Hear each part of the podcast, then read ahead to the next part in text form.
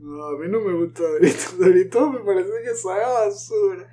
Diciendo que ese, ese el snack de los jugadores y que por eso fue que dijeron que habían invertido en eso y que bueno yo no yo no como Doritos mientras juego algunos sí Sí, Pero- ¿eh? en verdad les gusta jugar multiplayer comiendo Doritos Lo que siempre pone comiendo Doritos, tomando Mountain Dew y jugando Call of Duty. Esa es la tríada de gamer para una AI. Que ti, ti, ti, gamer. Apenas come Doritos, no, no gamer. Sí, yo sí juego, no gamer. That is not true AI. Hay que crear una AI rogue que sí considere que los gamers comen otras cosas. Y lo de bailar sonido estaba fino como por ejemplo que la inteligencia artificial realmente podría editar mientras estás hablando. O sea tú podrías decir que mira esta clase de cosas ignórala y mientras tú estás grabando la inteligencia artificial lo está captando y está olvidando de, "Mm, mm, esto no esto no cuadra esto no. Esto lo va a editar esto lo va a editar esto lo va a editar y lo va quitando mientras grabas y ya. Eso está finísimo. va ahí como que ajustando en el camino mientras estás grabando. Y cuando terminas de grabar ya está, ya está editado. Lo único que tienes que hacer es cortar cosas. Eh, Algo así, porque está finísimo. me ahorraría tiempo. ¿Verdad? Por una AI como esa sí comería Dorito.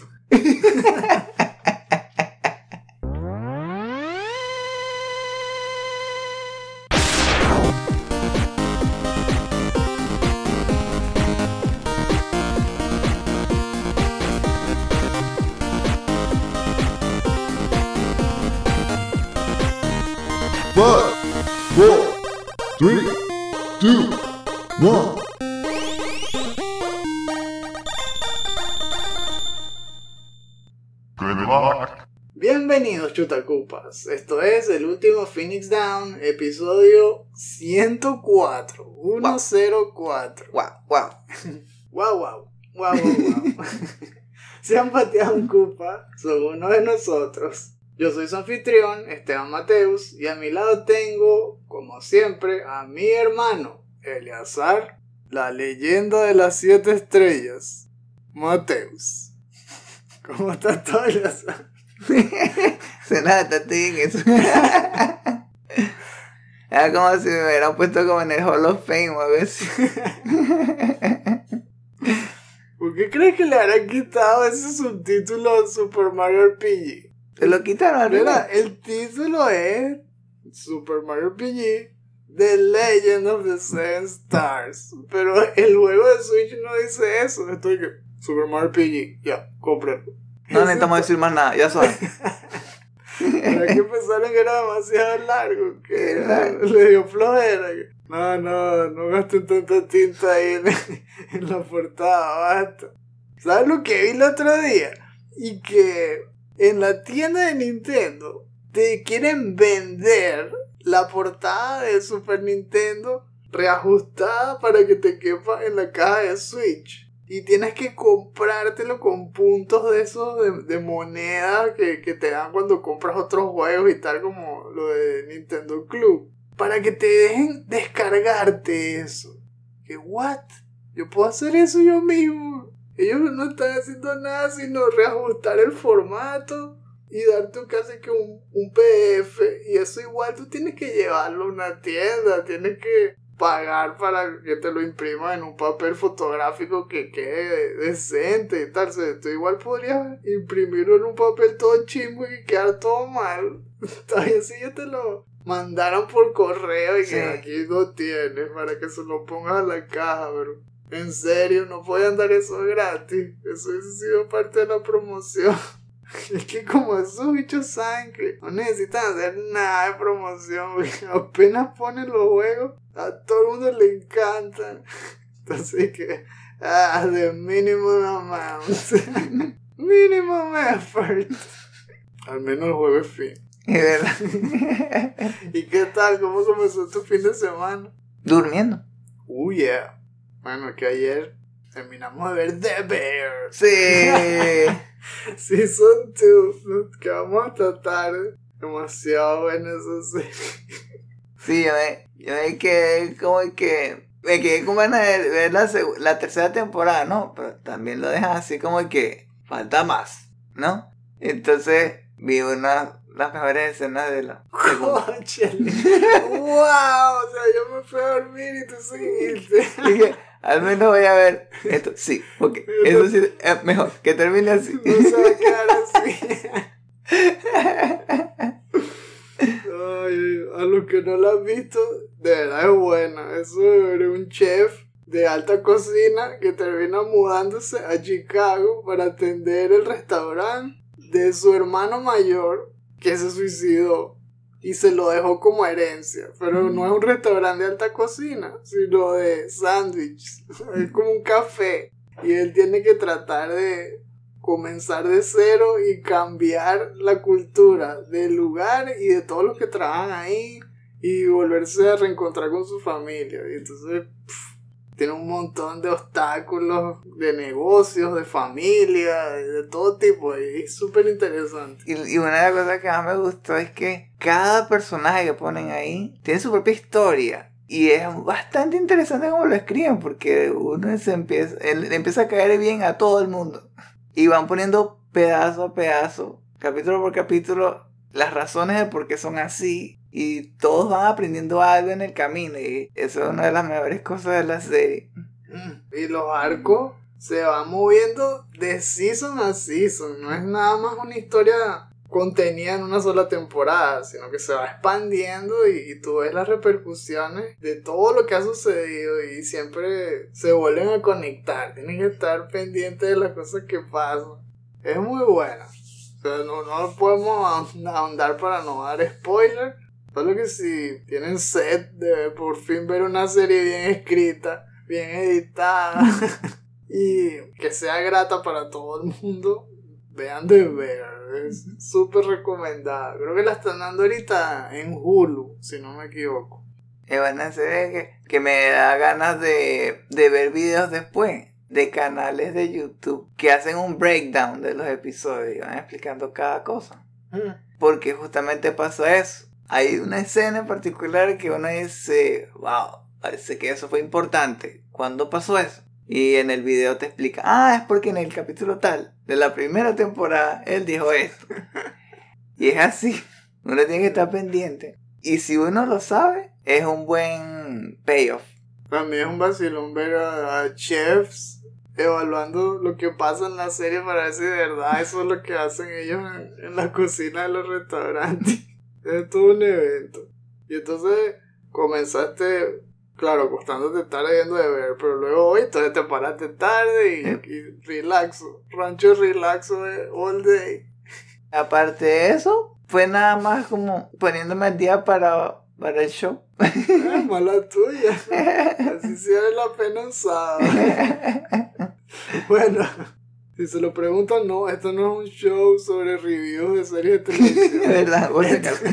Este es el último Phoenix Down. Su programa de resumen de noticias del mes, donde simplemente nos sentamos a conversar esos eventos que más nos llamaron la atención. No somos reporteros, no somos editores de ninguna página famosa. Simplemente somos fans como ustedes que queremos compartir y conversar nuestras anécdotas y las cosas locas que hemos notado en las noticias de los últimos 30 días. Este show se estrena primero en nuestra cuenta de Patreon. De hecho, los suscriptores, los que nos siguen desde el primer tier, que es One of Us, One of Us, lo obtienen como estreno temprano.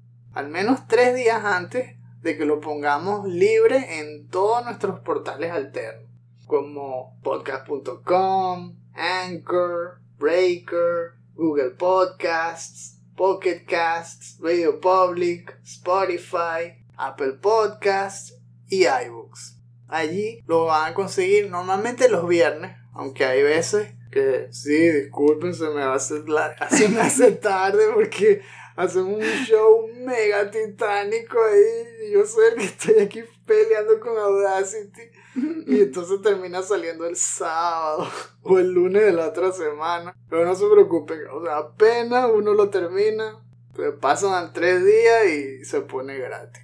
Así que tarde o temprano sale. De hecho, vamos a estar en este mes de diciembre, que ya es la recta final, fajados para grabar todo lo que podamos hacer en la primera mitad del mes y poder estrenar durante el resto del mes sin tener que estar trabajando en, en plena Navidad o en un año nuevo. Así que planeamos grabar todo enseguidilla. Vamos a publicar este capítulo y después el siguiente lo vamos a grabar casi que justo después de los Game Awards. Y de último, vamos a cerrar con el último Finish Down DLC de Mario Paint. Esta vez sí le vamos a decir cuál es.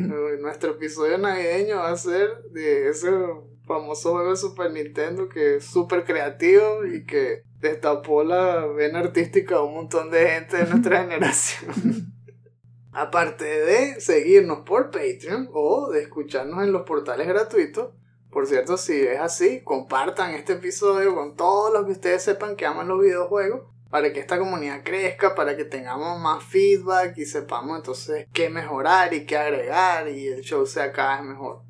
Nos pueden seguir también por YouTube, que ponemos videos y versiones de shorts de este mismo podcast, pero le agregamos grabación de gameplay que hayamos hecho en PlayStation 4, PlayStation 5 o en PC incluso.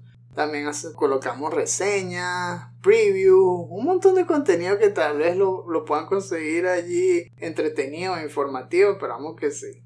Y finalmente, ya para terminar con la tarea, porque siempre hay que decir todo esto, las tiendas de merch. Redol, Society 6, donde van a encontrar ropa y un montón de productos con nuestros logos, diseños y mucho más sobre videojuegos o para aquellos que como nosotros vengan de Venezuela, pues nostalgia por el país, donde sea que estén. Ya, ahora sí, ya, ya estiramos las piernas, ya, ya hicimos la tarea, vamos entonces a ponernos nuestros abrigos, porque aquí en España está haciendo frío. Ya tenemos los famosos Nanachi Suits que, hemos mencionado en capítulos pasados. Bien acolchados, bien abrigados, listos para conversar un rato. Ojalá ustedes también se pongan cómodos. Si están en un ambiente caluroso, pónganse bien fresquecitos, con una limonada bien fría. Si tienen frío, arrópense bien. Pero independientemente, pónganse cómodos, relájense, acomoden los audífonos, súbanles el volumen porque es hora de hablar sobre videojuegos.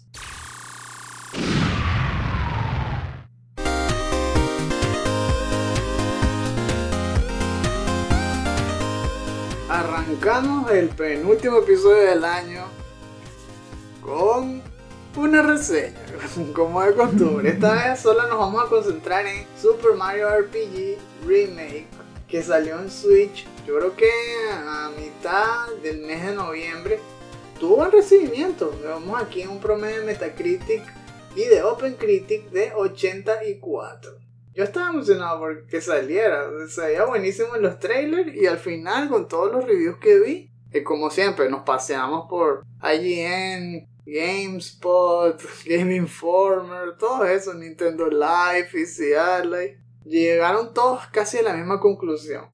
El juego se apegó bastante al original. No le cambiaron nada a la historia. Y el gameplay en sí es igualito también al juego de Super Nintendo. Oh, Lo único que cambió fue la presentación visual, que ahora se ve mucho mejor. Tiene unos graficazos ahora sí, full 3D. Antes era, como ustedes recuerdan, o, aquellos que no lo recuerdan, son sprites de gráficos 3D pre-renderizados. Es decir, los diseñaban en una computadora en 3D, pero luego los tenían que transformar en 2D tomándoles puras fotos y esas fotos poniéndolas en baja resolución para que se vieran como sprites. Eso le dio como un look que al mismo tiempo era adorable y que lo volvió un clásico, ¿no? Se veía todo como casi que figuritas de plastilina, pero hechas en pixelar. Bueno, eso se mantiene y se ve muy llamativo. La única cosa que han cambiado fueron, uno, que ahora tiene cinematics. Le pusieron en, algunas secciones del juego. A algunos les choca porque se recuerdan desde el clásico y que todo era in-engine y ahora hay ese corte y se va a un cinema, entonces lo ve un poco raro. yo creo que depende de los gustos, no es subjetivo. Le agregaron algunas cosas para que fuera más cómodo, como autosave. Antes eso no existía. Si- Si tú tenías la mala suerte que se te iba la luz o algo te pasaba y se apagaba el Super Nintendo y no grabaste, se fregó. En cambio ahora sí, se va salvando tu progreso. Tiene un modo de dificultad, incluyendo un modo mega papaya que le llaman Breezy Mode, que es para principiantes. O sea, si además de que nunca has jugado un RPG, quieres que sea bien fácil, lo pones en Breezy Mode y imposible que muera una cosa así. Pero lo más interesante tiene que ver con la sección del combate, donde hay dos cosas nuevas. El Triple Attack y los Chain Attacks. El Triple Attack es un superpoder especial que hacen los tres personajes que tengas en la party al mismo tiempo, casi que como un limit break. Y se destapa cuando se llena toda una barra que se va cargando cuando tú haces adecuadamente los poderes que salen en la pantalla, que le tienes que dar un botón extra. Por ejemplo, cuando usas a Mario y tienes que pisar a todos los enemigos para hacer un multiplier de daño. O que cuando pega puño le des justo antes de que le pegue a cada enemigo. La cosa es que te sale un simbolito, así como en Batman Arkham hoy en día, que te dice cuándo le tienes que dar al botón. Y cuando te lo aprendes, ya ni siquiera te lo muestra. Solo te lo muestra si te equivocas o si ves que es el primer enemigo que enfrentas. Super fin. Entonces tú haces esos chain attacks que se van acumulando también, que cada vez que haces exitosamente esos poderes, se le agregan un contador. Y mientras más alto es el contador, no solamente te va rellenando la barra del triple attack, sino que en sí le da buff de defensa y de ataque a toda la party. Entonces, Oh. mientras mejor juegues el juego, más paliza das. Por eso es que hay algunos que dicen que es demasiado fácil. Porque como el juego es igualito, pero ahora tienes eso, puedes dar super palizo. Si eres bueno en Super Mario RPG, puedes arrasar a todos los bosses a la primera y todo. Gente que te había costado un montón en Super Nintendo, le metes cuatro patadas ahorita. Pero a los que dicen, no, esto es demasiado papaya, los espera un modo después de la campaign que es más fino, porque se, se ahora te, te vuelve a traer a los bosses, pero los transforma en un puzzle. Es tal cual como un acertijo, porque los vuelves a enfrentar, pero no dependen del nivel del enemigo. Sí tienen más vida, claro, pero lo candela es que ahora tienes que descifrar cómo hacerles daño. ¿Eh? Por ejemplo, hay un enemigo en las minas que lo vi, que lo comentó Damiani en, en Frame Trap. Dijo que hay un enemigo que te lanza bombas y que tú normalmente le pegas a los bombs y los estallas. Y listo. Pero ahora, cuando les pegas, lo que haces es que se voltean y se les devuelve al boss. Ajá. Y si tú te tratas de pegarle al boss, no le duele nada. Todo le duele uno. Uno, uno, uno. Y la única forma de que le duela es que le devuelvan los bombs. Entonces, bueno, tienes que pelear contra él hasta que descifras esas cosas. Y, y así con cada boss. Ya todos tienen algo secreto, algo que le tienes que dar la vuelta. Y eso lo hace más interesante. Está con estilo. Pero bien una buena idea. A mí me encantaría jugar este juego. Eh, Me encantó el clásico y yo creo que este también me va a encantar apenas lo podamos jugar. Estaba pensando que tal le agregaron el Brísimo para que la gente pueda ver la historia, tenga la oportunidad de ver la historia y, y también tenga algo de inmersión. Y ojalá que lo aprovechen, porque este juego es perfecto para comenzar a agarrarle el gusto a los JRPG. Si nunca han probado ese género, pero jueguen Super Mario RPG. Es finísimo, súper divertido. Para mí fue mi entrada a los RPG allá atrás de 1995. Y espero que para ustedes que también duden ahí si jugar esto o no, Mario RPG sea el que los haga dar el siguiente paso. En la siguiente noticia de Abre Bocas, aquí en, en el carrito de postres, bueno, en el carrito de entremeses, tengo el anuncio de la película de The Legend of Zelda, Sí. que empezó como siempre con This is Miyamoto.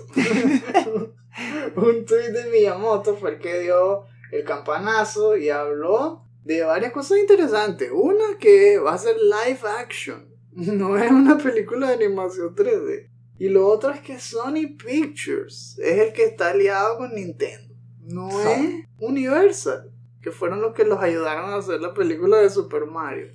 Están tocando las puertas de diferentes estudios. ¿De verdad? Pero qué estudio fue el que eligieron, ¿eh? Qué raro, justo Sony. Dicen aquí en el anuncio que más del 50% de la producción va a recaer en Nintendo. O sea, ellos van a seguir poniendo la mayor cantidad de dinero. Y el resto es el que le va a poner Sony Pictures, pero también se encargan de la distribución y todo. Lo curioso aquí es el, resto del personal, ¿no? Miyamoto va a ser otra vez productor, va a estar ahí de cabeza vigilando que todo quede bien. Ojalá, ¿no? Porque igual dijo la gente, ¿no? Antes cuando dijeron la de Super Mario y que lo iban a hacer los de Minions, algunos se preocuparon. Pero fíjense lo bien que quedó, con toda la controversia de Chris Pratt y tal. Perro, Miyamoto parece haberlos puesto en orden y sí respetaron la IP. No sé, es que igual da un, da un poco de miedo que qué es lo que pueden hacer con Zelda por lo de live action. Eso es lo que a mí me preocupa. Que Zelda camina un sendero peligroso porque el género es fantasía. Y ahí, perro, influye mucho del presupuesto y también influye mucho la visión del director. Fíjense que puede quedar tan épico como Lord of the Rings, que lo dirija ahí alguien que sepa de la IP, que sea apasionado y que cuente con todo los, el dinero para gastar en efectos, en traje y todo. O se puede ir por la otra vía y quedar con efectos especiales de segunda, o que las criaturas no se vean tan bien. Ah, no sé, ojalá que de verdad que cuenten con todo lo que haga falta. El director, bueno, tampoco es el mejor del mundo. Es este Wes Ball, mejor conocido si acaso por la trilogía de Maze Runner. Y de hecho va a ser el director de la siguiente película de Planet of the Apes. Se llama Kingdom of the Planet of the Apes. Se va a estrenar el año que viene. Ah, bueno, Maze Runner sí fue interesante. Sí, exacto, pero, pero no épica. O sea, eso es lo que veo. Eso no es ni el Lord of the Rings. Para Mm. nada. Y el otro productor es Avi Arad, que tiene muchos altibajos, porque es el mismo que ayudó a que se hiciera Into the Spider-Verse, por un lado, pero por otro también fue el que hizo Morbius y todas esas películas de Marvel que apestaron. Entonces estoy que. Oh my god. Y Yamoto tiene bastante trabajo. Va a ser Mr. Jekyll Dr. Jekyll o Mr. Hyde. ¿Quién va a venir? Ah, yo quisiera que la celda quedara épico. No sabemos tampoco qué parte de la historia van a contar. ¿Quién va a ser el actor? Eso tampoco se sabe. Solamente sabemos que lo van a hacer. Nada. No sé. Deja Tom Holland. No. Y que me recuerdo como otras IPs de este estilo se estrellaron durísimo en el cine, como Eragon, por ejemplo. Ah, Eragon fue un golpe en el estómago tan fuerte. El libro a mí me gustó. No era, ah, igual, no era Tolkien, pero era algo de estilo. Y la película fue una total basura. Pero bueno, con Zelda no puede, no puede ser que pase eso. Y también pienso que tienen oportunidad de salvarlo porque dicen que no lo van a enfocar en, en uno de los juegos en particular, sino que van a hacer una historia aparte. Que podría afectarle que, que si eligen una película o una timeline o una historia particular y después se desvían, la gente no le va a gustar. Entonces, Oh my god, sí, pero es, un, es riesgoso el proyecto. Si la hacen bien, eso sí la, la sacan de honrón. Zelda es una IP que da para mucho, mucho contenido y si a todo el mundo les llega a encantar esa película, tanto como a nosotros nos ha gustado desde que existe, desde 1987, una cosa así. ¿Te imaginas? Va a arrasar el mundo Zelda. Va a llegar a niveles altísimos. Tipo Game of Thrones y cosas así. Ojalá, ojalá. En la siguiente noticia abre boca. Rockstar volvió a las andadas y ahora empezó con un anuncio de un anuncio de un anuncio sobre GTA 6 que probablemente va a ser el juego más popular de, de todos los últimos 15 años, una cosa así. Porque solamente necesitan decir que GTA 6. Y ya todo ¡ya! Era como lo que tú dijiste cuando estábamos antes de grabar lo de Family Guy. Que 9, 11. ¡Ya! Igualito. Igualito. Nada más dicen esos cuatro, cuatro símbolos GTA 6 y todo el mundo se ve loco. Dijeron al comienzo del mes que el anuncio era inminente y que era a principios de diciembre. Y después, creo que anteayer, algo así, justo antes de que grabáramos este episodio, pusieron en su cuenta de Twitter un post con una sola fotito así cuadrada de un fondo de estilo playero con tonos me parece que estilo Vice City, si, si a ver vamos, porque eran muchos rosados, naranja. Ya, como el tema de los 90. Sí, muy, muy Miami, muy Miami. Y con la fecha de que el primer trailer va a salir el 5 de diciembre, eso es un martes, y es muy probable que va a salir antes de que nosotros publiquemos esto. Así que cuando ustedes estén oyendo esto, ya habrán visto ese trailer seguro. Pero aunque no sepan qué es GTA, seguro que vieron el trailer. es que así de famoso es eso. Lo van a ver hasta cuando estén viendo en YouTube otra cosa. La propaganda va a ser el trailer de GTA. Seguro. y wow. Ya hemos hablado un montón de rumores sobre este juego. Ya dijimos lo buenísimo que puede llegar a ser. Si no se recuerdan, las últimas veces que ha salido a la luz, dijeron que probablemente este proyecto era multiciudad. Que no solo era un, set, sino que te podías mover a otros continentes, con otros, otras capitales y que había factions en cada ciudad. Continentes. Sí. Es súper, súper ambicioso. Y son esta vez dos protagonistas. Sería uno menos que la vez pasada, ¿no? No sé por qué, si es que van a ahondar más la mecánico, piensan hacer algo distinto. Una pareja, estilo Bonnie y Clyde. Es todo un rumor, ¿no? Ahí ya ustedes sabrán más que nosotros cuando estén oyendo esto. Pero sí, es emocionante. Es buenísimo. A mí me encanta GTA. Es, es demasiado divertido. Nos va a contar con uno de los grandes productores, eso sí, porque recordemos que los hermanos Hauser se separaron o sea, no, es que se rompió la familia, no, sino que uno de ellos se, se fue de Rockstar. Que por cierto era el que escribía los guiones de GTA. Eso es lo único. Y que los han criticado por el humor, que a veces eran chistes negros o que tenían connotaciones políticas que hoy en día algunos encuentran ofensivas. Entonces, no sé qué tanto lo van a cambiar y que para adaptarlo a los tiempos modernos todo esto ya se habrá resuelto dentro de un par de días. Vamos a ver con qué nos sale Rockstar. Eso sí va a ser épico. Yo creo que, juro, va a ser épico. Va a ser finísimo. Vamos a ver qué pasa. Y para terminar la sección de Areboca, tenemos que hablar de una noticia que a mí me impresionó. ¿Verdad? Lo También. La controversia esta de Girard, que si no lo conocen, es The Completionist, un youtuber súper famoso que hace videos en donde él juega y le trata de sacar todos los trofeos y sacarle 100% a un montón de títulos de todas las generaciones. Obviamente ha ido subiendo, ¿no? De, de Super Nintendo, Nintendo 64 y tal, hasta la actualidad. Y es una persona súper amable y chistoso, sale un montón de podcasts. Últimamente lo he seguido en el canal este de Skill Up, que hace un podcast con Jay Gualdino. y este, bueno, claro, el mismo Skill Up, que se llama Friends Per Second.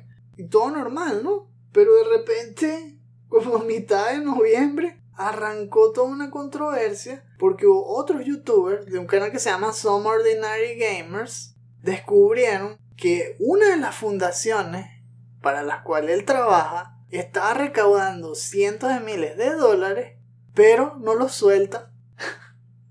y además hacen una nueva campaña para recaudar fondos cada año. Y es súper exitoso. Entonces en los registros de impuestos sale que ya tienen como 650 mil dólares en la cuenta que han ido almacenando desde el 2015 más o menos hasta ahora y no han dado ni un centavo. Y cada año, cuando hacen la nueva campaña para recaudar, empieza con Girard, o sea, el propio Completionist, diciendo a qué asociaciones le han dado dinero. O sea, que él queda inmediatamente como un mentiroso. Porque siempre dice, sí, estamos apoyando a tal universidad, a tal fundación en contra de la demencia y tal, porque parece que su mamá tuvo demencia y entonces para él era algo importante hacer esta fundación. Eso es lo que no entiendo. ¿E-, ¿Es todo mentira o qué? Ahí es donde yo pondría un, un emoji de la cara esa pensando todo. ¿Verdad? ¿Qué? Es raro. ¿Qué? Entonces le, lo confrontaron, le pidieron declaraciones y básicamente dijo que él no estaba enterado de eso, que él participaba, pero no movía el dinero él personalmente, que lo que hasta lo que él sabía era que no habían simplemente encontrado nadie a quien darle el dinero que valiera la pena. Entonces, verlo. En siete años, una cosa así, ¿qué pasa? y después de eso, Silencio total. El bicho desapareció de las redes sociales. En el podcast de Friends Per Second dijeron que no iban a, a, a, tenerlo más en el show hasta que él resolviera los problemas, que querían terminar de oír qué era lo que iba a pasar, que, que se defendiera, que dijera y explicara las cosas. Pero no ha dicho nada, no ha declarado nada. Y la situación solo ha empeorado, porque siguieron investigando y ahora descubrieron que la campaña que él hace, que se llama Indicate, le da los fondos a una fundación que existe a nombre de él y de su familia, que se llama Open Hand Foundation. Y allí están todos los registros año a año de lo que se ha acumulado y que no se ha movido. El problema es que esa fundación arrancó mucho antes. O sea, no la fundó Gerard, sino el papá de Gerard al menos. Y antes de que él creara Indicate, hacían otras campañas de recaudación, pero de golf. Ajá. Unos torneos de golf con patrocinantes y todo, y gente que se metía a concursar también para hacer donaciones. Y recaudaba también como 30 mil dólares al año. Ajá. Y nunca han parado de hacerla. O sea, en paralelo. ¿Cuál es el problema? Que ese dinero entra a la misma fundación, a Open Hand Foundation. Y desde que existe Indicate, los números ya no cuadran. O sea, eso ya es súper sospechoso. Cuando existía solo la de golf, se veía que entraba exactamente lo que recaudaban. Pero después, solo se ve lo que recauda Indicate, pero lo que entra de la cuenta de golf no tiene sentido, porque siempre recaudan al menos 30 mil, a veces 60 mil, pero lo que se ve que entra cada año es básicamente solo Indicate. Y un poquitico más que sí, y eso y 7 mil dólares más, que se supone que vienen del golf. Pero el golf está recaudando siempre 30 mil o más. O sea que ahí sí están desapareciendo como 25 mil dólares al año, 30 mil dólares al año que no tienen ninguna explicación. Entonces, eso sí parece que se lo están agarrando a ellos o qué. Ver, súper preocupante y súper desilusionante también. Porque no puede ser que alguien que se veía tan transparente y tan pana, también un estafador. ¿Qué pasó ahí? ¿Por qué se metió en ese lío? No puede ser. O sea, su familia tiene que ver también, pero perro, él sabe que es una personalidad de YouTube, que él es famoso, no podía meterse en ese lío. Y su mamá tenía problemas de demencia. Sí. No, porque no sé qué más ha investigado de ella, ¿no? Pero el papá parece que tenía un negocio honesto con esto de, del golf y no sé qué, qué hizo Gerard para manchar esa compañía.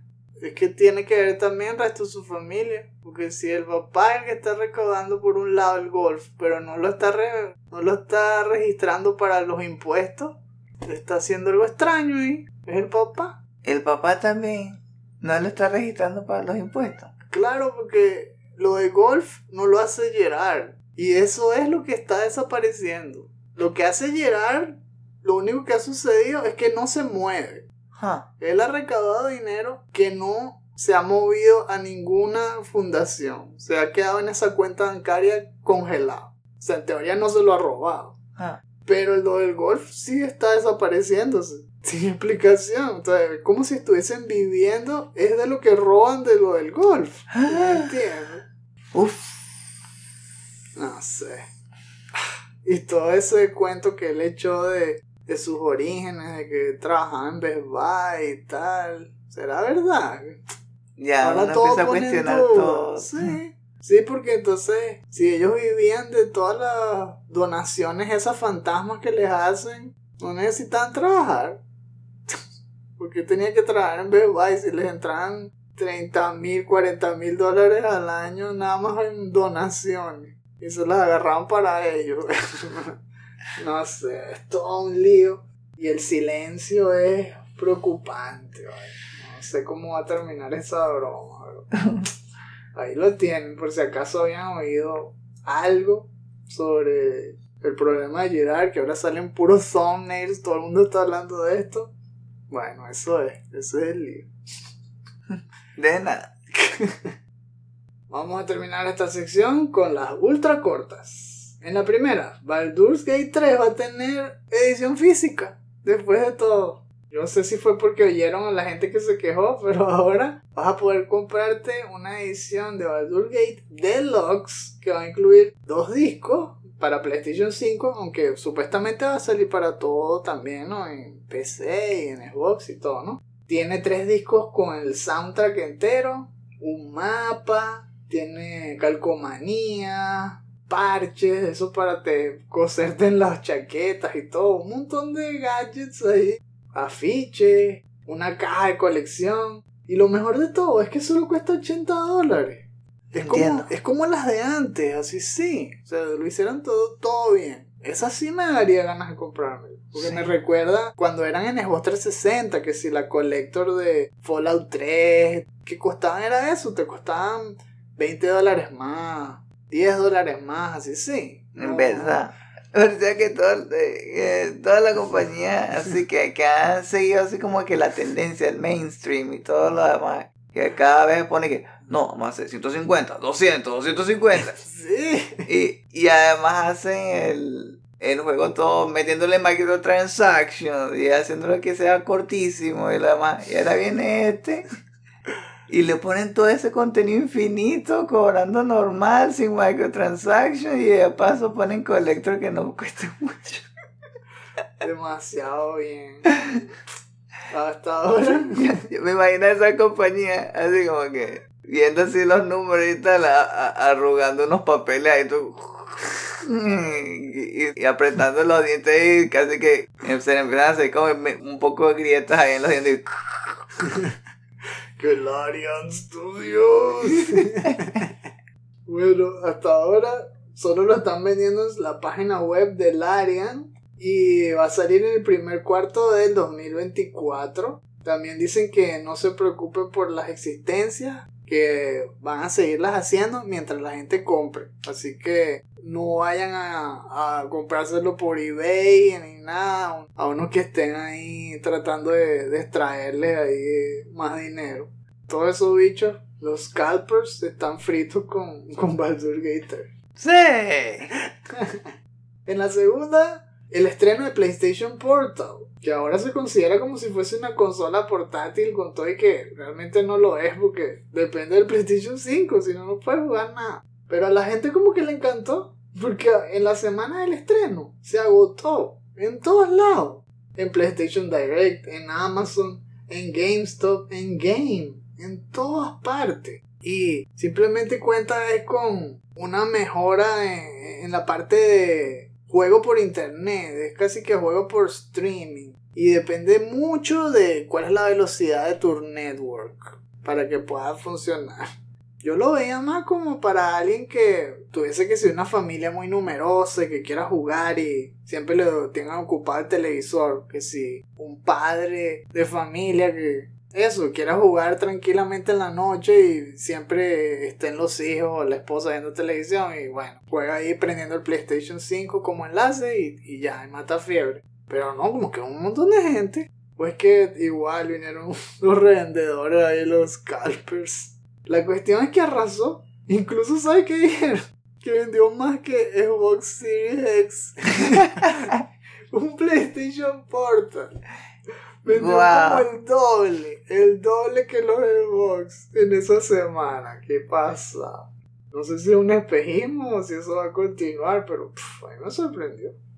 En la tercera noticia, Sony también por fin cumplió con confirmar ¿no? lo del rumor de The Last of Us Part 2 Remastered. Sí, existe y va a salir el 19 de enero del año que viene va a tener un montón de cosas como mejoras gráficas, que si en 4K y mejorar la- los tiempos en los que se descarga el juego, es decir, aprovechándose del, del SSD, le va a agregar funcionalidad con el DualSense, va a tener un, varias cosas distintas, que si un modo survival ahí, roguelike que se llama No Return, son al menos 12 niveles de puras waves de enemigos en distintas partes del mapa de la historia, pero tú utilizas personajes distintos, o sea, no tiene nada que ver con la campaign. Y a esos personajes les sube nivel y les mejora las armas. Entonces se ve interesante esa parte. Eso suena mejor que la historia. ¿Verdad? Eh, Eso me gusta porque es que el juego, el combate, es súper divertido. Eso es lo mejor de Last of Us Part 2. Y bueno, también los que sí quieren ver más contenido, hay más contenido, se llama The Lost Levels. Son al menos tres, uno en, una, en las alcantarillas, otra en una extensión de la primera parte de Jackson, la- cuando hacen una fiesta, y luego una cacería de jabalí, donde Ellie trata de, de buscar un jabalí. No sé si es justamente después del primer flashback ese del museo, donde al final se encuentra justamente un jabalí que se va corriendo. No sé si es ese mismo, o si es otro jabalí que le recordó a ese cuando ella era mayor, pero Ah, bueno, ahí veremos, ¿no? Cuando salga. Y de ñapa, un modo para tocar guitarra ahí, free play, Eso me encantó. que también puedes destapar otros instrumentos. Era que, que lo habíamos hablado, ¿no? Que te había dicho que, que- Bueno, lo único que veo que, que, que valdría la pena si hace un, un, un remake que pusieran ese modo para poder tocar guitarra cuando uno quiere y que... Damn. Sí, eso mismo, eso fue lo que hicieron. Y lo que a muchos les habrá gustado, espero, ¿no? Es que de todas formas, un poco de gente que se quejó y que lo odiaba y tal, pero no sé si es porque no le gustó lo de la historia y eso, súper controversial, como ya sabemos, o por el simple hecho de que es un remaster. Porque si es por eso, no sé, no es para tanto en el sentido de que no es obligatorio y que cuesta poquísimo, porque resulta que si ya lo tienes en PlayStation 4, solo te va a costar 10 dólares. Destapar todo eso en PlayStation 5. No está nada mal. Ahora habría que ver si alguna vez vuelven a rebajar The Last Part 2 en PlayStation 4, que probablemente ya no lo vuelvan a hacer. Porque se costaba 10 justamente. O sea, los que se compraron eso, les costaría esta versión 20 dólares nada más. En cambio, al que se la quiere comprar de cero, sí le van a meter 70 dólares por ese pecho. Eso es lo malo. Y ustedes verán si quieren ver más de Last of Part 2 o si le dan next y esperan a lo próximo que haga Dog.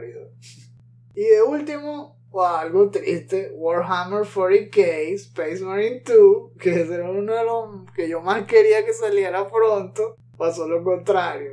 Ellos dijeron que iba a salir a finales de este año, que obviamente nadie se lo creía, que qué mentira, no han dicho fechas, o no va a salir en diciembre, pues lo retrasaron. Pero lo retrasaron para la segunda mitad del 2024. Que, oh my god, ¿por qué tan lejos? No sabemos todavía la official launch date, pero dijeron que lo van a decir a principios de diciembre. O sea que, sí, es muy probable que ustedes ya sepan la launch date porque la van a decir en los Game Awards. Si este Kili, Kili siempre agarra esas primicias. Botón. Ok, ahora sí, vamos a la noticia del episodio, la más esperada porque resume los nominados de los Game Awards. Sí, puede resultar un poco redundante porque ustedes ya saben quiénes ganaron. Pero igual sabes que también lo quería hacer porque nos sirve como un mini resumen del año. Porque como en esto están los nominados de lo mejor de lo mejor, eh, Eh, Es súper agradable conversar porque cada uno está ahí o al menos los temas que han aflorado por esto. El show en sí, igual se los voy a decir por si acaso existe el milagro de que lo pueda publicar antes de que salgan los Game Awards. Va a ser el 7 de diciembre a las 4 y media de la tarde, hora del Pacífico, es decir, en hora de Estados Unidos, 7 y media hora del Este. En cambio, para nosotros, aquí en Europa, en España específicamente, va a ser a las 1 y media de la mañana, hora central. Así que van a tener que madrugar para saber quién gana. Yo lo voy a ver en la mañana del día siguiente. Thank you very much. Porque igual eso va a estar en YouTube a primera hora. Lo ponen apenas termina, de hecho. Uno lo ve mientras está desayunando. Exacto, súper compañero. En fin, publicaron entonces el 13 de noviembre, sí, toda la lista de nominados con un mini especial ahí de Jeff Keighley. Vimos entonces que entre los grandes nominados está Alan Wake 2 y Baldur's Gate 3, que tienen 8 nominaciones cada uno. Y en segundo lugar, en, en cuanto a número de nominaciones, está Spider-Man 2 con 7 de todos los premios, yo creo que al menos quiero hablar de dos categorías muy importantes. Una es la de los indie, que ha agarrado un montón de conversación últimamente y bueno, quería ver qué opinabas al respecto. Porque resulta que la lista pues incluye varios juegos que sí, que sí sonaban como, como dignos representantes, ¿no? Tenemos a Cocoon, que es ese donde se ve un salto entre dimensiones, estilo Inception, donde te metes dentro de un sueño, dentro de otro sueño, dentro de otro sueño, pero son esferitas. A mí me encanta la dirección artística, el gameplay, a quiero jugarlo. Está Dredge, que es ese juego en que eres como un barquito ahí que pesca, pero en un mundo orientado en una historia estilo H.P. Lovecraft donde cuando se hace de noche salen criaturas ahí todas misteriosas, alienígenas, porque parecen Cthulhu y todo, se ve fino. Está Sea of Stars, el juego este de Sabotage Studio que le hace honor a los clásicos de Super Nintendo, ¿verdad? Que si Secret of Mana y Chrono Cross y todo ese tipo de juegos, demasiado fino con pixel art. Viewfinder, el juego también súper original en 3D que te deja sobreponer fotos que tomas de algunos otros objetos que se hacen inmediatamente realidad encima del mundo donde tú estés. Como si ves un barranco y tú tienes una foto de una escalera o de un puente y la pones enfrente de ti y bajas la foto y ahora ese puente está ahí y te ayuda a, a cruzar el barranco. Es súper original. Pero el que se está llevando todos los comentarios es Dave the Diver. Es ¿En muy, es muy divertido. De verdad que es una premisa fresca, que tú eres un cocinero ahí de un restaurante sushi. Y se divide al menos en dos partes. Una sección es en la noche cuando tienes que ocuparte del restaurante y servirle la comida a la gente y ver cómo reaccionan a los platos. Y la otra es de exploración, donde tienes que ir bajo el agua literalmente y cazar a los monstruos y todo que van a hacer la comida luego en el restaurante. Es genial ese juego y ha tenido muy buen recibimiento. El premio indie se lo dieron en los Golden Joysticks, el otro premio que se da en este mes, ¿no? Ah, A Sea of Stars. Súper bien merecido. Sí. Pero fíjense que en la lista de los indies de Golden Joystick no estuvo Dave the Diver. En cambio aquí sí, y hay un montón de gente que está molesta por eso. Ah, Porque resulta que Dave the Diver se ve en pixel art, ah. pero lo hizo un estudio muy adinerado que se llama Nexon. Y no es famoso en Estados Unidos, sino en Corea. Ajá. Entonces la gente dice, ¿qué diablos? Eso no es un juego indie. ¿Por qué eso está en esta lista? Es injusto. Y hay algunos que dicen que ser indie no depende de quién lo financió, sino de cómo se ve. Entonces, como era pixel art, es indie. Y todo el mundo dice, no, ¿qué es eso? Porque resulta que indie tiene otras connotaciones. Cuando hablas de indie, te imaginas otra cosa. Normalmente gente que se esforzó con sus propios ahorros para sacar adelante un proyecto que nadie quería o que tal vez lo hizo de Kickstarter. Es otra cosa, es, Sí. es alguien que empieza de abajo, es una compañía pequeña, con bajos recursos, ¿no? Sí. Pero aquí como que agarraron un atajo y de verdad que sí se siente raro. Yo creo que igual, no creo que ganen, al menos no debería. Lo que preocupa es que estos candidatos que salen aquí no los elige Jeff Keighley, ¿ok?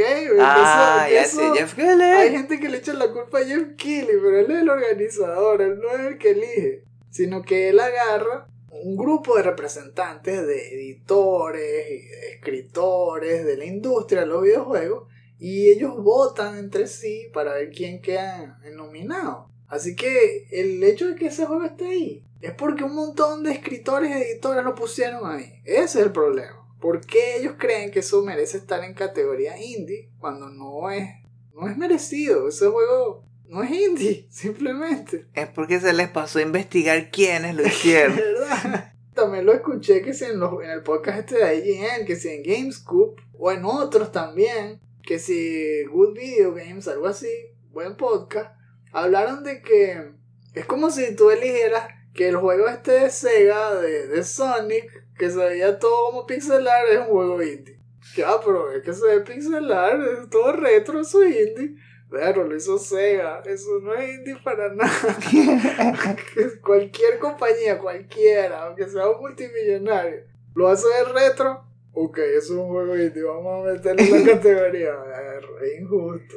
También nos parecía que se les estuviera yendo el nombre, ¿no? Independent Developer. ¿Dónde, dónde está eso ahí? Sí, entonces yo espero que no gane. O sea, yo sé que el juego es fino, pero que no gane como juego indie.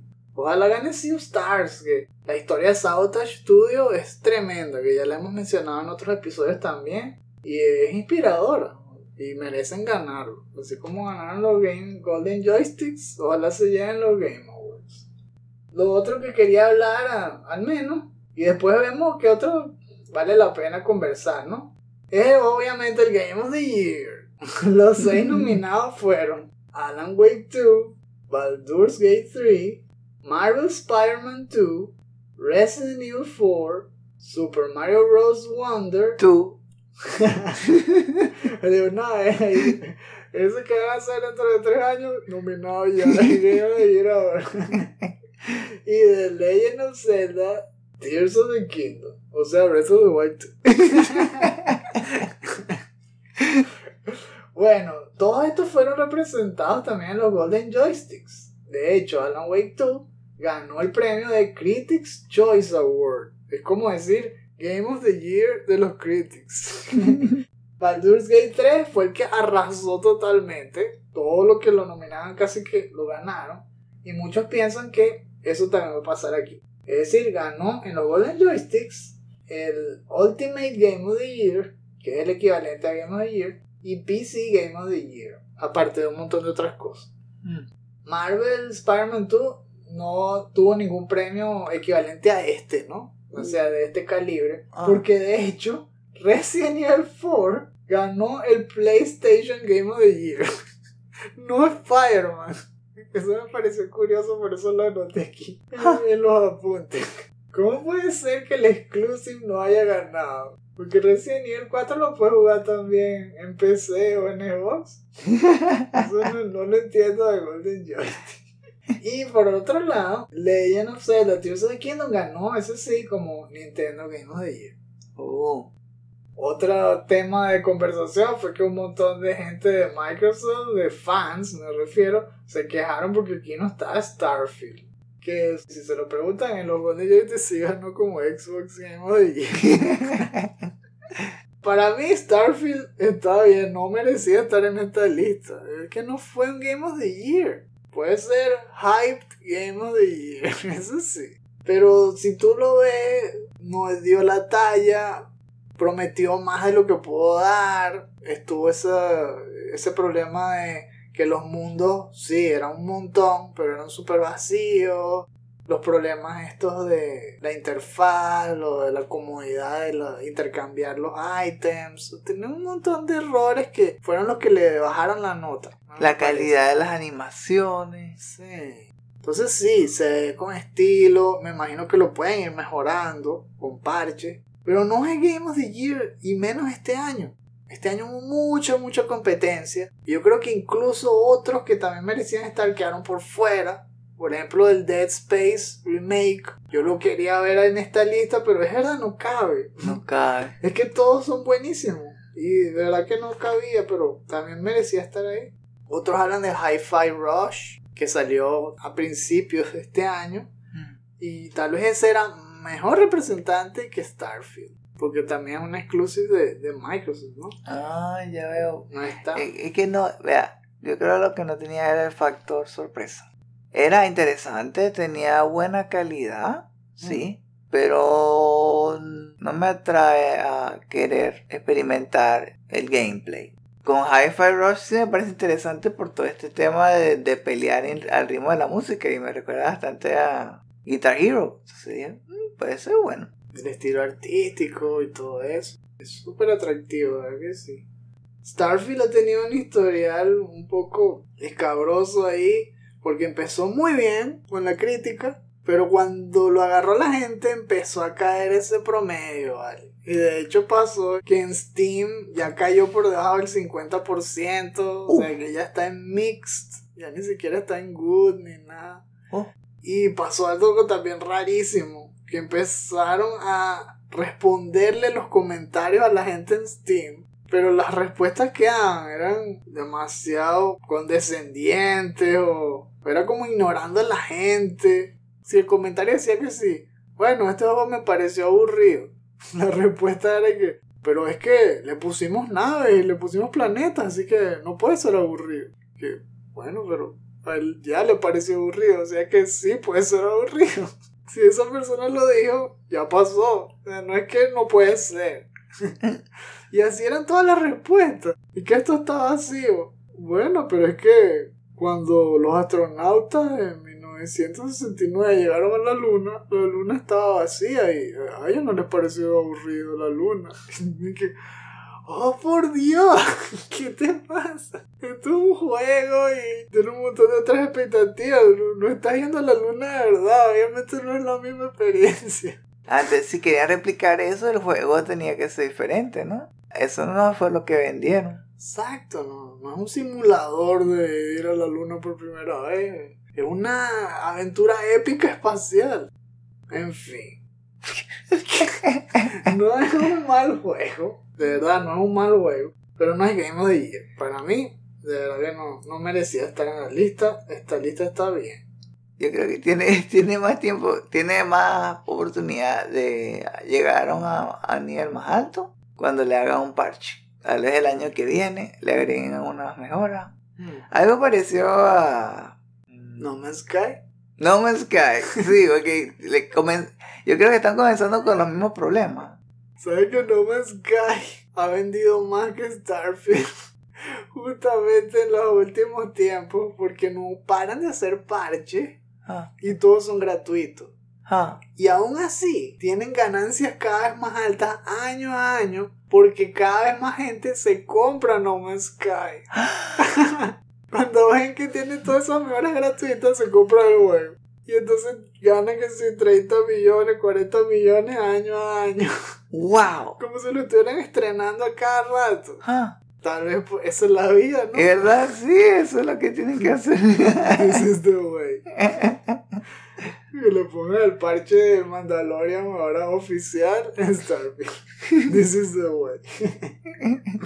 y por cierto, Game of the Year está bien difícil. Porque por gran parte del año todos decían que Zelda era seguro, segurísimo. Pero luego salió Baldur's Gate 3 y todo eso es segurísimo. Y de último llegó Alan Wake 2 y todo el mundo dice, este juego es inolvidable, es increíble, puede ser el caballo negro. Entonces, wow, no sé, yo para mí está entre esos tres. También Super Mario Wonder, sí, es, es que no creo que gane Game of the Year, Mm, pero sí fue una buena sorpresa este año. sí, bueno, está en otras categorías, que yo creo que sí tienes razón, puede ganar en muchas otras.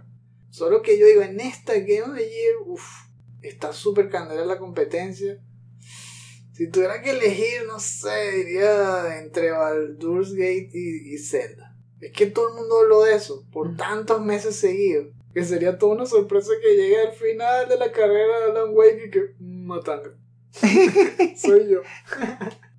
en las otras categorías están los sospechosos de siempre, ¿no? No sé si repasarlas todas con ustedes, además, porque ya sabemos que ustedes saben quién ganó. que si mejor RPG, mejor juego de pelea, está que si en los de pelea, o es Street Fighter 6 o es Mortal Kombat 1. Yo creo que no hay para más nadie. Que si mejor RPG, ahí sí está la pelea de Starfield, Baldur Gate y todo. Yo creo que es Baldur Gate y así, ¿no? En mejor multiplayer sí veo que está Super Mario Bros. Wonder. Yo creo que ahí puede ser. Ahí puede ser ¿Verdad? Aunque está peleando que sí contra Diablo 4, que... No creo que gane. que No gane. Que no gane, por favor. Que no le digan que, que valió la pena todo lo que han hecho. ¿Te imaginas que gane también Baldur's Gate 3? Por haber puesto el co-op ese con split screen y que, bueno, multiplayer, perdieron todo. Qué feo. Pero el que sí quería que mencionáramos al menos un poquitín es el juego más anticipado. Most Anticipated Game para el 2024. Está Final Fantasy VII Reverse, Hades 2, Like a Dragon, Infinite Wealth, Star Wars Outlaws y Tekken 8. ¿Cuál crees tú que se lleva el premio aquí?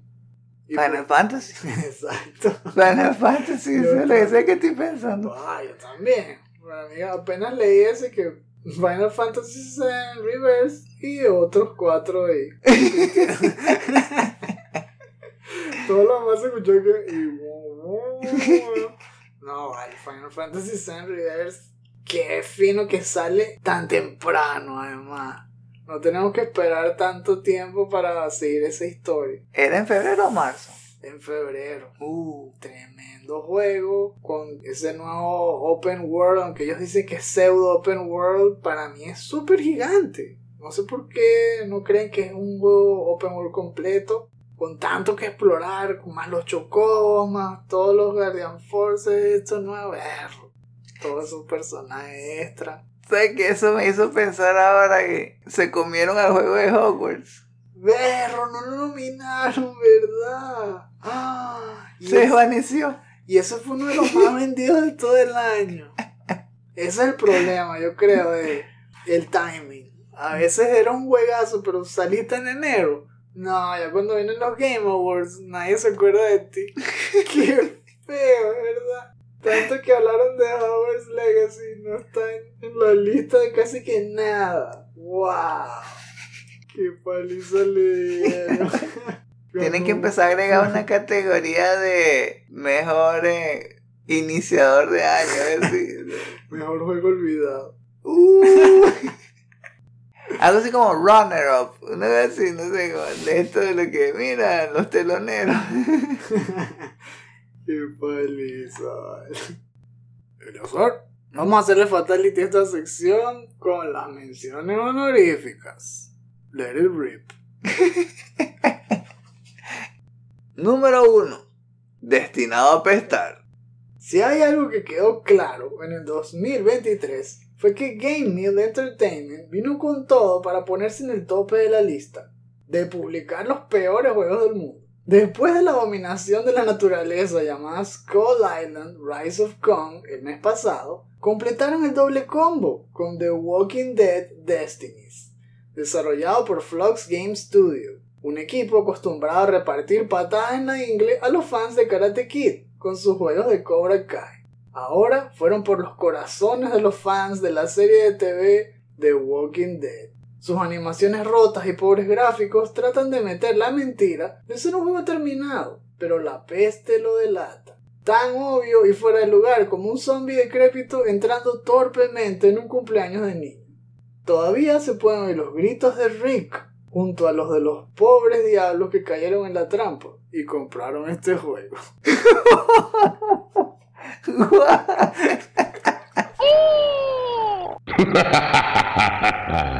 Outstanding.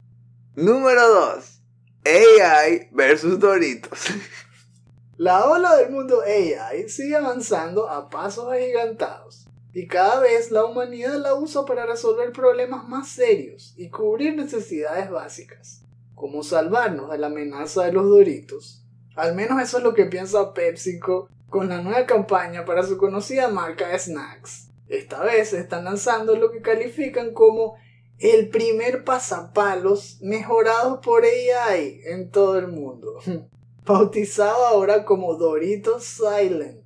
Cuenta con un par de inteligencias artificiales, una para aislar y eliminar el sonido del crujido de los Doritos al masticarlo y otra para aislar y aumentar el sonido de la voz de la persona que lo esté comiendo. No, no en la vida real, por supuesto, sino en las comunicaciones por chat durante los juegos online. De esa manera, los oídos de sus compañeros estarán sanos y salvos de la amenaza de los doritos. Gracias a Dios. Ahora solo falta una AI para eliminar el sonido de sorber espagueti o eruptar. Así todos podrán terminar de desatarse y comer como cerdos mientras juegan. Menos mal que la humanidad tiene bien claras sus prioridades.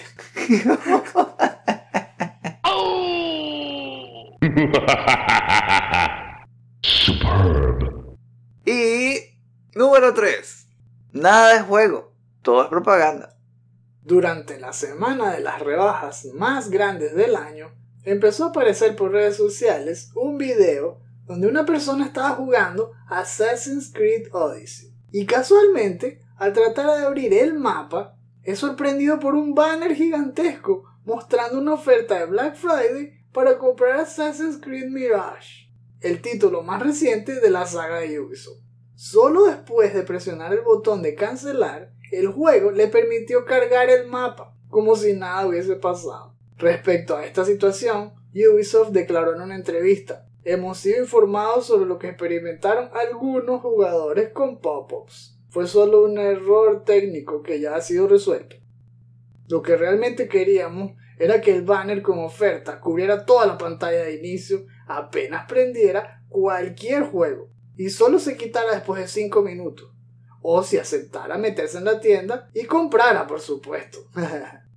Al día siguiente, un nuevo comunicado de Ubisoft informó el comunicado de ayer fue un error técnico. En realidad no pensamos así. Ya atendimos el problema con nuestro representante de Relaciones Públicas. Somos una compañía de videojuegos normal, para nada chupa sangre. Totalmente normales, repito, totalmente normales. Fin de la transmisión. Feel the power of It's quiet. Too quiet.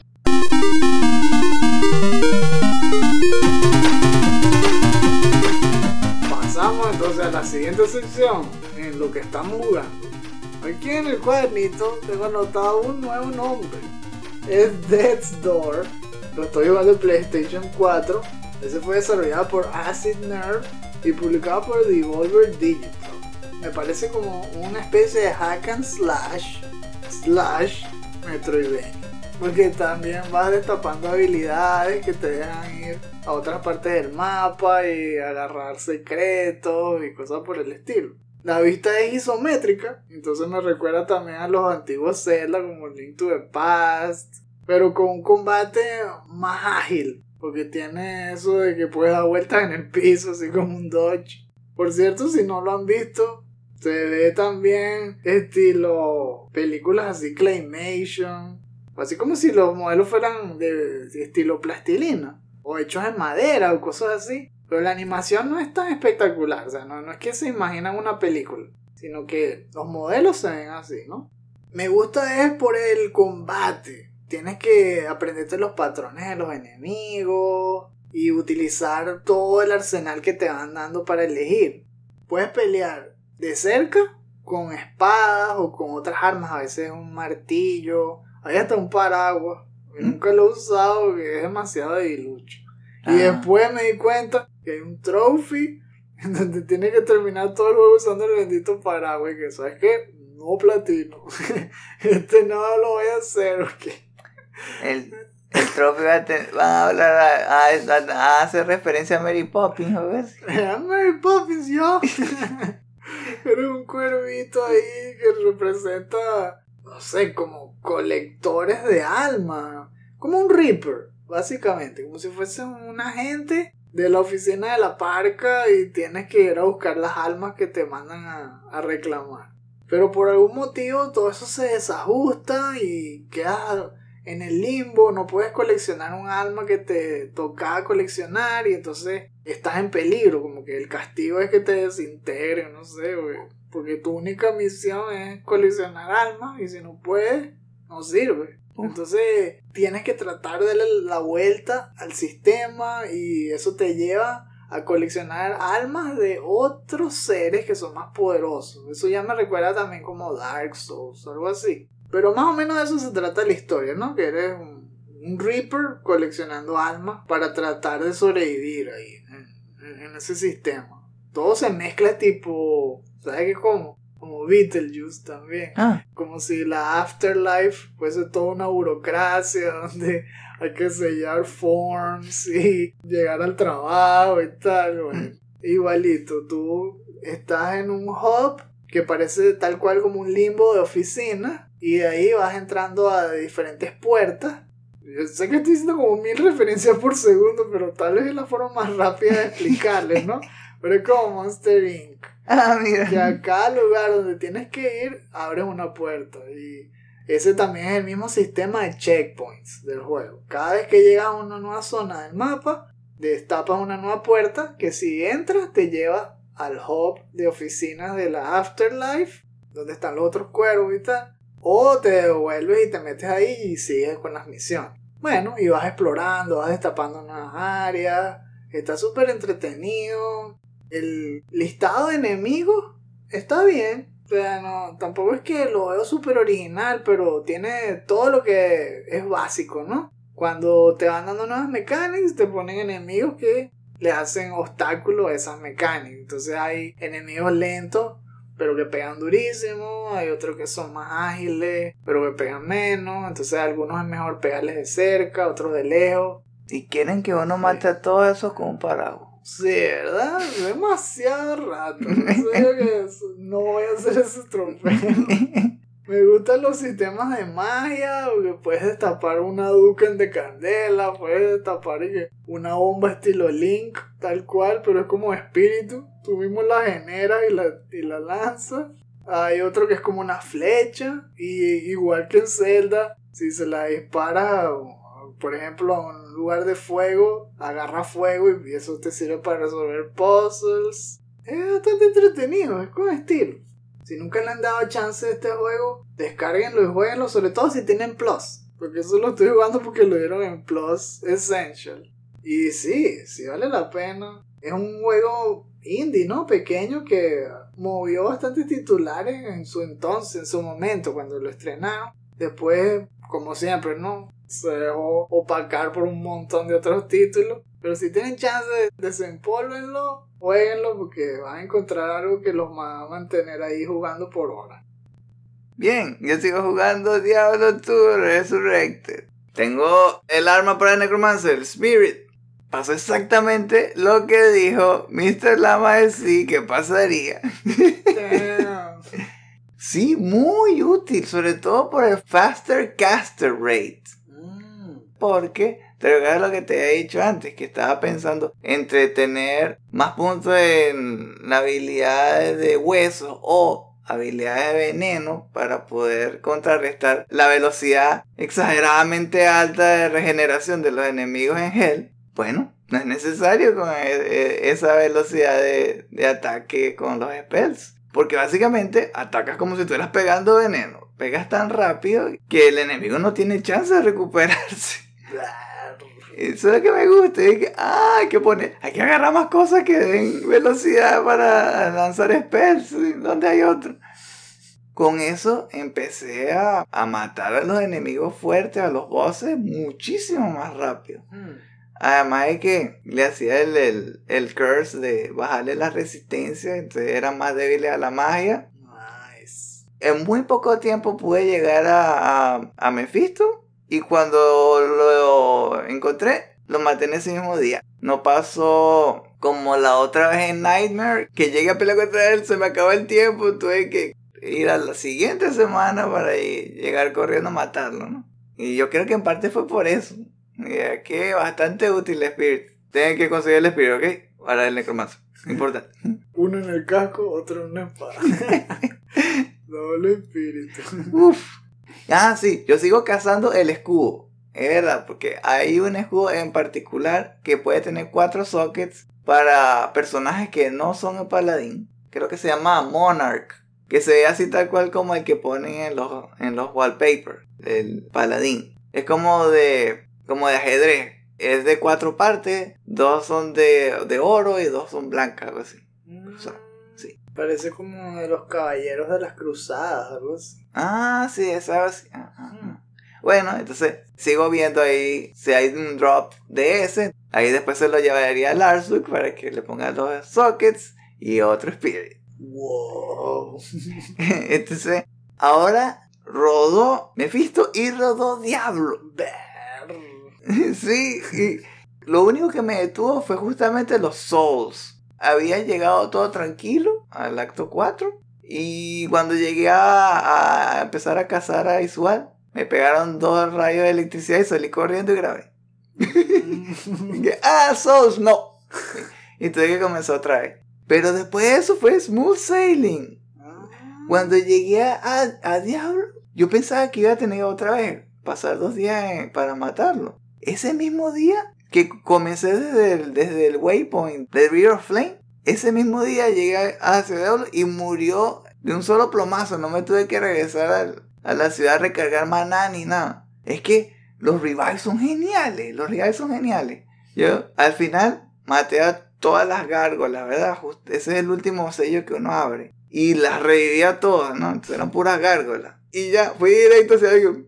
Con todas las gárgolas cayendo. Claro, sí me fui un momento a la ciudad para agarrar unos guantes que había conseguido así. Unos guantes buenísimos que dan 50% de resistencia al fuego. Y que, ok, esto lo tengo que tener. Por si acaso. Y eso me fue más que suficiente para aguantar los golpetazos de diablo. Que pegaba ahí como loco tratando de hacerme daño, pero tenía que ocuparse de los demás que le estaban callapeando y decir, ¡fuera, fuera, fuera! Pero no podía, no podía. No murieron. E- El único que murió fue el ayudante. porque, porque lanzó el, la llamarada esa de fuego así todo salvaje hacia mí. Yo me moví hacia un lado, pero el, ayudante estaba, no, yo lo mato, jefe, yo lo mato. Y él, no, no, no pudo, no pudo aguantar eso. yo, yo lo mato y cuando venía digo el meme en vivo Bueno, entonces sí, ya estoy en Harrogas y mi estrategia es simple. No buscar limpiar todo el mapa, voy a concentrarme en llegar a los waypoints y irme por una esquinita. Como que, ah, llegué a este mapa, bordeo por el lado derecho. Ah, llegué a este otro mapa, bordeo por el lado izquierdo. Hasta llegar a los waypoints. Así voy poco a poco avanzando en el acto hasta que llegué a, a Val. Ahora ni siquiera he peleado contra Berserk. Solamente llegué hasta la mitad del camino. En ese lugar gigante que te ponen antes de llegar ahí. No, no llegué al waypoint. so, tengo que comenzar otra vez. Ahí estoy. Tal vez mejor así. Una vez yo hice la payasada de pasarle corriendo por un lado y abrir el waypoint que está después de lo Berserk. Pero en la siguiente vez que jugué, apenas llegué, me callapearon como mil voces que hacían super speed con, con, con superpoder, una cosa así. Me mataron como una abejita en un segundo. y pss, murió. Y después cada vez que trataba de volver, me mataban durante el load. Y siempre que se quitaba el load ya estaba muerto. Y yo, ¿qué? Otra vez. Que no, vale. Pero, ¿por qué no moría antes? Debía empezar de cero. Ahí está, que- ahí está como, como en la película esa de You Got Mail. Cuando le dieron pura paliza a, a Tom Hanks ahí en lo de la cita ciega. Estoy que, ok. Y empezaba a poner control ahí en, de la cosa que, I guess that's my cue. y, y ya, ya te vas ahí como que, como que ya no juego. ¿Qué ya. otro, ¿Qué otro juego tendré aquí en la biblioteca?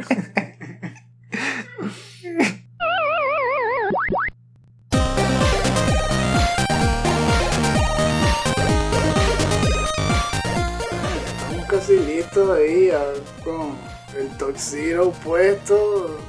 We wear suits now. That's so sick. Sí, pura referencia de ver, es demasiado bueno. Vean, Hay que ver. en serio, vean. Mientras nosotros vamos caminando hacia el show de Kill. Pero antes, ¡se te olvidó! Porque es la sección de los shoutouts.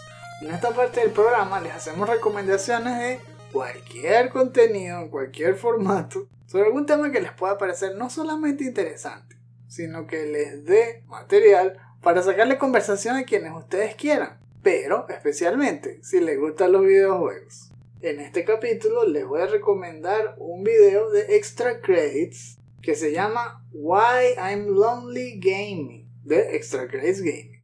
Me gustó este video, no es muy largo y solo plantea las diferencias de cómo era jugar en la época de los 90, que es cuando nosotros crecimos, a cómo es hoy en día y por qué está predominando la cantidad de personas que juegan solas. A pesar de que todo el mundo quiere tener componentes online, de que todo es live service, de que todo es games as a service, muchos disfrutan más jugar single player. Entonces resulta que antes era como una actividad de grupo, en parte porque jugar no era tan bien visto como hoy en día. Y cuando tú encontrás gente que le gustaba jugar, encontrás literalmente tu grupo, que my people. Y por eso todo lo que uno jugaba lo compartía. No solamente jugando, sino hablando sobre eso que si en los recreos, hablando en los tiempos libres. Las revistas eran la fuente de información. Entonces como eso era algo físico, siempre o tú eras el que te lo compraba y se lo mostraba a tus amigos, o alguien se lo compraba y lo traía. Entonces todos le caían como lo hemos dicho en otros capítulos de DLC. Como pasó con Mortal Kombat 2, cuando trajeron la revista importada, todos en el recreo lo rodeaban, todos hablando sobre las fotos y tal vez. Era una actividad de grupo. Hoy en día es al revés, porque la información está en papaya que no necesitas a nadie. ¿Quieres saber cuándo viene el siguiente juego? Bueno, lo buscan allí en .com. No, O- no sabes cuál es ayer.com, eh, se lo preguntas a Google y te dice otro lugar para buscar. Exacto. O lo oyes de tu youtuber favorito, es súper fácil. Y jugar en internet, es verdad, es más fácil que nunca, pero eso no quiere decir que es más divertido. Es difícil a veces encontrar match, tanto competitivo como cooperativo. A veces la gente que está jugando lo que hace es insultar a todo el mundo, tratarse malísimo, entonces no te da ganas de, de hablar, no te da ganas de compartir. Algunos hacen trampa. ¿verdad? Así que entonces se ha transformado en una actividad más solitaria y hay que ver la manera de darle la vuelta y tratar de cultivar esos valores clásicos, pero con las herramientas de hoy en día. Y tal vez por eso se ve la proliferación de los grupos de Discord y así, donde se forman comunidades de fans que tienen valores similares y que les gusta compartir lo que juegan y, y así mismo planifican tardes de juego, noches de juego. No importa la edad que uno tenga, que eso es lo interesante, que hay grupos de adolescentes, hay grupos para padres, hay grupos de, para todo. Donde tú encajes, hay gente que está igual que tú. Y por eso entonces valdría la pena explorar esas cosas. A mí me gustó, a mí me gustó. Fue un tema refrescante y que siempre te hace pensar en eso, cómo cambian las perspectivas con los años y todo. Para que esté interesado, pues le dejo el enlace en la descripción.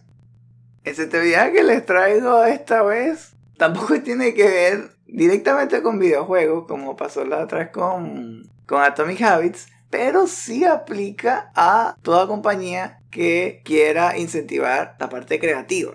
Buscar esa manera de hacer un juego que sea innovador y que también sea de buena calidad y que atrape a la gente, ¿no? Entonces, lo que le voy a hablar es de otro libro que he estado escuchando. Esta vez lo he estado escuchando es por Audible, que aprovechó una oferta de Black Friday. Aunque estoy en España, hay una forma de poder escuchar las que son versiones en inglés. La página que le estoy recomendando es de Amazon de Estados Unidos. Uno después se puede descargar la app e instalarla y elegir que el marketplace sea de Estados Unidos y así está destapado. El libro es Creativity Inc. The Expanded Edition. Overcoming the Unseen Forces That Stand in the Way of True Inspiration. Es por Ed Campbell. Lo que me parece interesante es que es una extensión del libro que me compré en físico hace como dos años. Y nunca encontré un buen momento para leerlo, porque justamente no estaba teniendo unos buenos hábitos de lectura. Y ahora de esta forma leo un montón. Bueno, leo entre comillas, escucho un montón de los libros, ¿no? Entonces, Leo por los oídos. sí. Entonces, eh, escribí unas notas como para organizar mejor mis ideas de lo que he estado aprendiendo hasta ahora, de lo que he estado escuchando y cómo aplica a, a los videojuegos. Lo que uno llega a recibir del libro son aprendizajes de uno de los cofundadores de Pixar, que es Ed Campbell, para fortalecer una cultura enfocada en crear productos de alta calidad y para poner en práctica actividades que detecten fallas antes de tiempo y que mantengan las ideas fluyendo con un equipo que refuerce los valores de la cultura por varias generaciones. Al menos esa es la idea. Sí me llama mucho la atención porque varios de los valores que él escribió en esas páginas no pareciera que la estuvieran aplicando en la versión actual de Pixar. Me parece interesante. Burn. Porque hablaban en muchas páginas de el miedo que tenían de fracasar. Ah, ¿cuál va a ser la siguiente película que nos va a tumbar? ¿Cuál va a ser la siguiente que no va a tener buenas críticas? ¿Cuál va a ser? ¿Cuál va a ser? Y ya, ya llevan varias seguidas. E- Este año ha sido el peor año de, de Pixar. Donde no logran tener un éxito ya. Entonces es difícil. Entonces por eso me, me llamó mucho la atención todo lo que escuché. Algo que aprendí del libro es lo importante que es tener esa buena fuente de conocimiento y reforzarla con todas las personas que están trabajando en la empresa para que no se les olvide. Ahí él imbuyó los conocimientos más importantes de los que llevaron a la compañía al más alto nivel. Eso lo debería tener todo el mundo clarísimo, todos los que trabajan ahí. Y todos los que quieren hacer una compañía exitosa de videojuegos también. Hablan sobre lo importante que es fallar, que no hay que tenerle miedo. De hecho, es importante hacer un producto que falle para aprender de él y de ahí saber qué es lo que le falta, qué es lo que lo hace bueno. Y en esa segunda iteración es un poco mejor. Ves que ah, falla, ok, entonces aprendes algo, vuelves a hacerlo un poco mejor hasta que llega a ese estatus de genial. Y ahí es donde se, se entrega a la gente, ahí es donde está listo. Eso es lo que parece que le estuviera faltando. Entonces, si quieren escuchar más, entonces le vamos a dejar el enlace en la descripción. Si piensan que tal vez sería mejor buscarlo por otro medio, tal vez lo quieren conseguir en físico, probablemente ha- haya una versión también en físico que lo puedan conseguir, dependiendo del país, ¿no? Y dependiendo de qué les parezca más cómodo, pero es bastante útil, aunque lo apliquen a, a hacer videojuegos. Lo único que faltó es que saliera de Rock yendo hacia la cámara y que One Day or Day One. Subiendo una Y yo todo el mundo, ¡Oh! ¡Inspiración instantánea!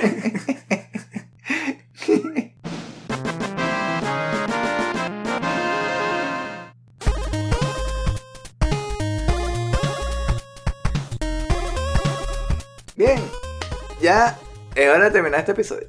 El estreno de este podcast sale primero en Patreon. Si quieren escucharlo en caliente, consideren volverse en uno de nuestros Patreons de 200 dólares en adelante. Ahora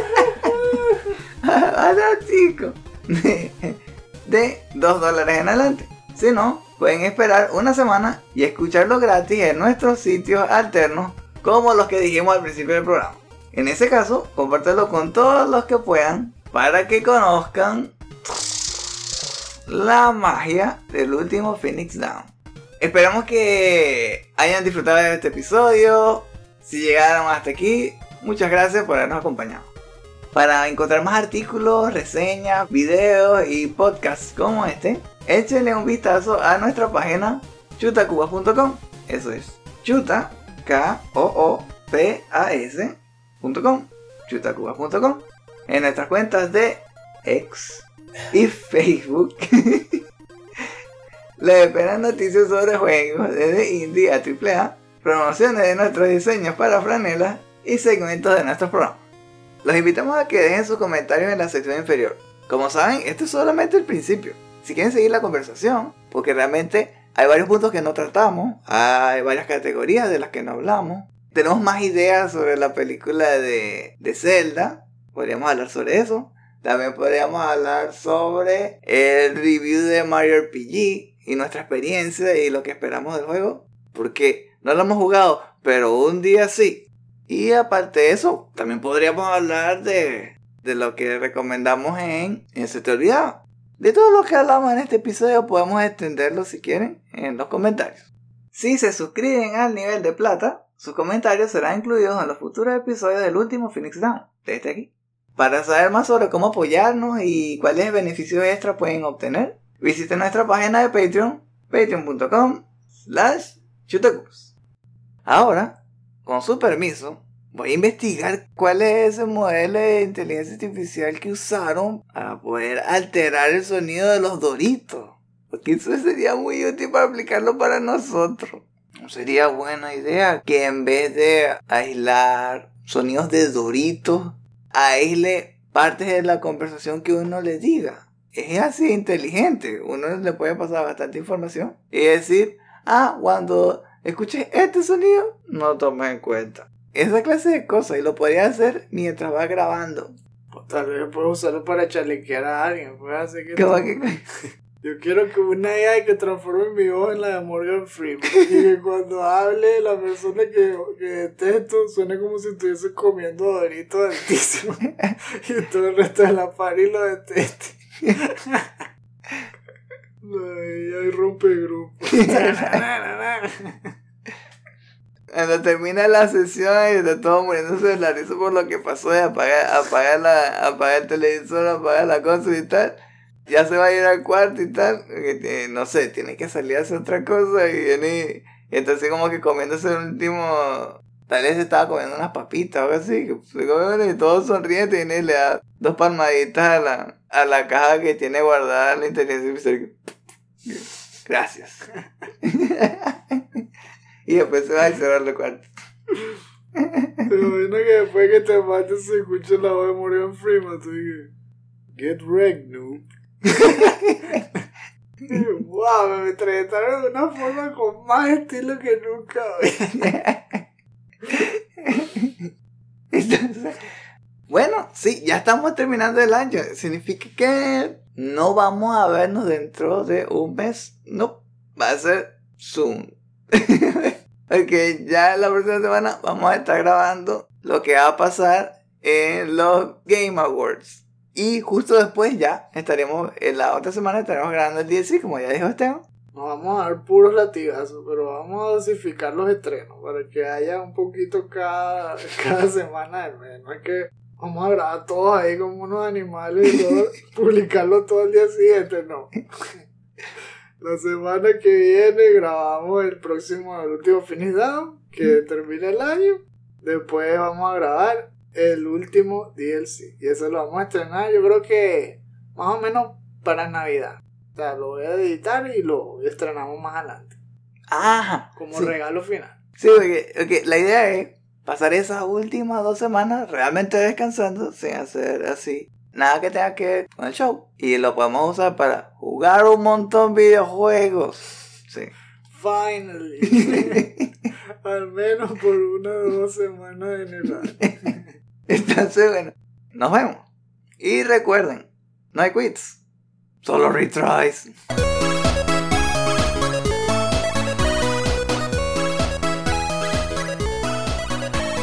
El último Phoenix Down es una producción de Chuta Cupas, grabado y editado por mí, Esteban Mateos. Mi coanfitrión es Eleazar Mateos. Este show es realizado en las colinas de Almería, España. Para mayor información, visítenos en patreon.com slash chutacupas.